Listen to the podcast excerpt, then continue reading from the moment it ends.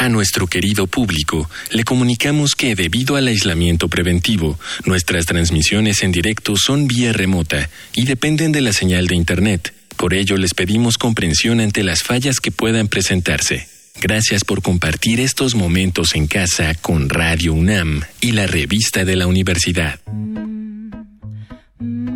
Bienvenidos al suplemento radiofónico de la revista de la Universidad de México. Yo soy Elvira Liceaga y este mes en la revista de la universidad estamos hablando de descolonización. Y en el programa radio vamos a hacer una serie en donde vamos a platicar con puras radios comunitarias, lo cual me emociona muchísimo. Y vamos a empezar con Radio Tzinaca. Ellos están en la Sierra Nororiental de Puebla, cerca de Veracruz. Y tengo a dos de sus locutores, a Ignacio Contreras y Ana Laura Salgado, para platicar de cuál es la propuesta, cuál es la chamba, cuál es la imaginación de esta radio comunitaria. Bienvenidos, muchas gracias por estar aquí. Muchas gracias a ti, Elvira, por eh, tomarnos en cuenta, tomar en cuenta este proyecto de radio comunitaria. Eh, sí, bueno, estamos aquí con mucho gusto, eh, pues, para compartirte un poco de la labor de este proyecto. Un gusto conocerla, Elvira. Y bueno, pues mi nombre es Ignacio, como ya lo comentaste, y estamos aquí para platicar y sobre todo que la gente que nos escucha en otros lugares conozca de este proyecto. Me gustaría empezar por una parte quizá obvia, que es que en las grandes ciudades las radios se ocupan, digamos, de informar. Hay una dirección que es desde la estación hacia afuera y pocas veces hay algo de regreso. No se crea realmente una comunidad. Si alguien es radio escucha de Radio UNAM, como esta estación, puede o no conocerse, puede o no verse en un evento, pero no realmente se gesta algo que tiene que ver con la sociedad, con la cohesión social. Sin embargo, la apuesta que yo veo que tiene Radio Chinaca sí es crear cierta cohesión social. Ustedes sí están pensando en ser uno de los muchos factores que une a una comunidad, ¿cierto? Así es, eh, justo Radio Comunitaria Chinaca eh, pues ha tenido esa apuesta desde el principio, ¿no? De hecho, justo el origen de esta radio surge de una necesidad común, ¿no? De atender esta situación de los proyectos de muerte, ¿no? Que así se le ha nombrado aquí en esta región de la Sierra Norte, en general del estado de Puebla. Estos proyectos que han, eh, pues han venido a imponer desde hace muchos años, principalmente en 2012 fue cuando emergieron más proyectos de este tipo, como eh, proyectos extractivos mineros o proyectos de hidroeléctricas. Y fue ante esta necesidad de atender estas problemáticas que jóvenes, ¿no? Eh, personas de diferentes comunidades eh, y específicamente aquí de San Miguel Sinacapan, fue que se unieron, ¿no? unieron esa fuerza, ese interés como de luchar, ¿no? Para defender nuestro territorio y pues organizarnos. Entonces, desde el origen de Radio Comunitaria Chinaca está esta cuestión de de hacerlo común, ¿no? Hacerlo común, ¿no? Este, hacer eh, una fuerza para eh, pues defendernos y pues también eh, pues seguir seguir reproduciendo nuestras propias formas de vida no que pues son de aquí de, de, comunidades en aguas principalmente comunidades más y bueno, claro, justo como Radio China, que el objetivo principal es eh, que la gente se apropie de este medio, ¿no? Que esté cercano, en este caso, este vínculo que se tiene. En este caso podemos hablar de un ejemplo, ¿no? Que la gente, pues siempre nos ha regalado su palabra, ha apoyado incluso, ¿no? A la radio en situaciones que hemos tenido en este sentido de que pues, se descompone nuestro equipo transmisor. La gente, pues sale a la ayuda, ¿no? A apoyar la radio. Y esa es una situación donde pues estamos esta cohesión comunitaria, donde pues la radio no es solo una radio que está allá, sino que es parte de la comunidad y para la comunidad. Cuéntenme una cosa, ¿cómo se integra la radio a estos procesos que mencionan de organización social? Por ejemplo, en la defensa del territorio o en la protección de las personas que habitan ciertas localidades. Es decir, ustedes cómo mantienen esa lucha y cómo a la vez reflejan lo que está pasando en los lugares donde se les escucha. Pues yo, yo veo que en la radio mantenemos... Eh, este vínculo, ¿no? esta, esta lucha por defender el territorio a través de la necesidad de informar ¿no? y comunicar. Que es justo lo que hacemos desde la radio. Desde el inicio, ¿no? Como te comentábamos, eh, la radio surge de esta, esta cuestión de estos proyectos de muerte y entonces la necesidad de estos jóvenes fue difundir qué es lo que estaba pasando en la región y eh, pues de hecho eh, se trató de difundir esa información a través de una radio del CDI, de la Comisión Nacional para el Desarrollo de los Pueblos Indígenas, que justo hay una en la cabecera municipal de Cuetzalan, pero lamentablemente pues en esta emisora no nos dejaron difundir esa información eh, porque decían que no estaba dentro de su línea editorial. Entonces esto justo nos hizo, ¿no? Eh, sentir esa necesidad de armar un, una radio, ¿no? De armar un medio de comunicación. Y pues sí, desde ese momento hasta ahora,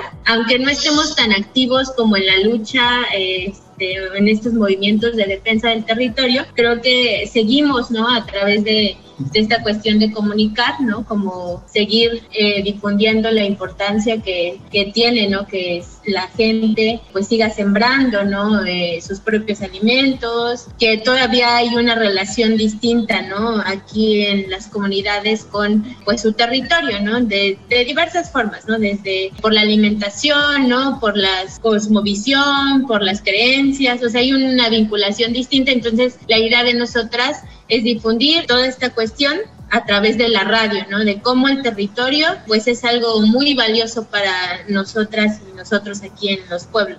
¿Cuál dirían ustedes que es la apuesta de Radio Tzinaca hacia el futuro? ¿Cómo es el futuro que ustedes se imaginan y que están ayudando desde la trinchera de la cabina de radio a crear?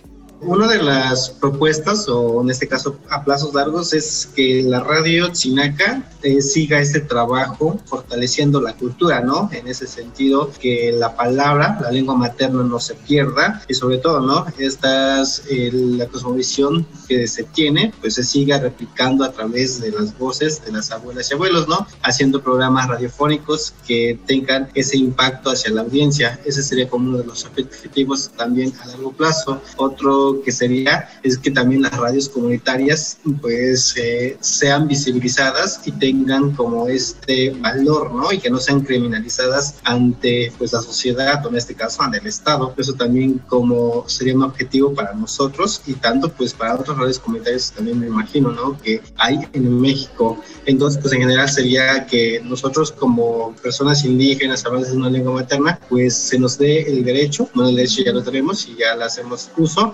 pero que pues sigamos haciendo comunicación, ¿no? Desde nuestras propias lenguas. Sí, también eh, yo creo que una apuesta eh, que tenemos como radio a la población en temas eh, pues que poco se habla, ¿no? En, la región. Este, y que justo sea un, algo que nos ayude a que podamos tomar decisiones ya sea individuales o colectivas para pues tener una vida más digna, ¿no? Para nosotras y para nosotros. Eh, lo digo en este sentido de que pues ahora empezamos a difundir otro tipo de temas, ¿no? Sobre las adicciones, sobre los derechos de los niños, las niñas, ¿no? Esta cuestión, justo por esta cuestión, ¿no? De que existe abuso, eh, abuso infantil, ¿no? Abuso sexual infantil, eh, o sea, por muchos temas más, ¿no? Que, que hemos este, retomado y que creemos que la apuesta es eso, ¿no? Que tengamos mayor posibilidad de tomar nuestras propias decisiones, más en el sentido de lo colectivo, ¿no? Como pueblos y que eso pues eh, de alguna manera, manera influye a construir una vida más digna para pues, todas las personas que pues vivimos en las comunidades de la región. Las transmisiones que ustedes hacen en español y también en náhuatl y también otra lengua, ¿verdad?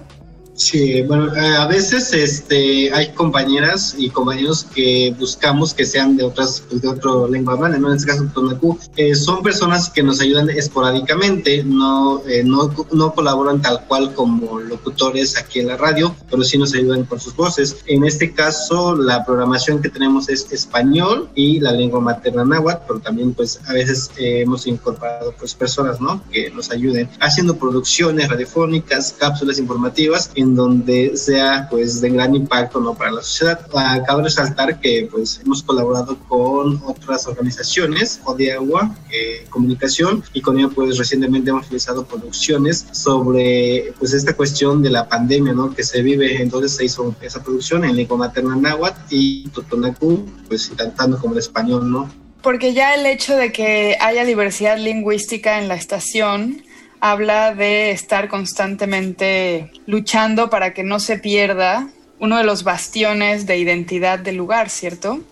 Claro, sí, justamente eh, nuestra audiencia aquí en la comunidad, pues es este, personas de lengua náhuatl, aunque también, como le comentamos antes de iniciar la entrevista, pues hemos llegado a lugares eh, de habla tutonacú y que ese también ha sido como una de nuestras, otro de los objetivos que también queremos llegar, que personas de lengua hablante de tutunacú, pues también se incorporen eh, pues aquí a la radio. Es algo difícil ya que pues como son comunidades alejadas, pues no, pues no pueden trasladarse, ¿no? Y venir. Entonces lo que hemos hecho, pues es eso, ¿no? Contactarlas y pues que nos ayuden en cosas puntuales, ¿no? Como producciones de cápsulas, es lo que hemos hecho. ¿Qué necesitan ustedes? Además de que los escuchemos, ¿qué necesita una radio comunitaria?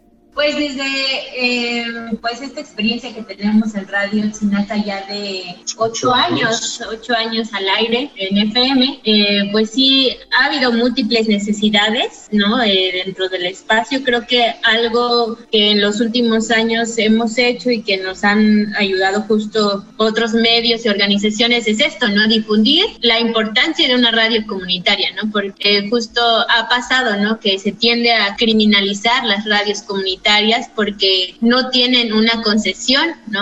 Son radios ilegales, radios piratas. Entonces, como que eso creemos que no es verdad, o sea, que justo desde la cuestión o de lo que hacemos en la radio, pues ya es una apuesta que tiene mucha influencia justo en quienes formamos parte del proyecto. Eh, pues ahorita aquí en la radio, en Radio Chinaca, somos más mujeres, somos 15 en total y solo hay dos hombres, entonces la mayoría somos mujeres, entonces como que eso también eh, pues nos ha hecho como envolvernos en una dinámica distinta, ¿no? Hacer radio para nosotras es como abrirnos como una ventana de posibilidades. Entonces, eh, podamos difundir que es una radio comunitaria es muy, muy importante una necesidad muy latente y este otra necesidad pues es esta cuestión económica no de subsistir pues la radio comunitaria ha estado este, andando gracias a eh, pues pues cooperaciones que nos da la gente, ¿no? Para cubrir servicios básicos, justo para esto existe algo que le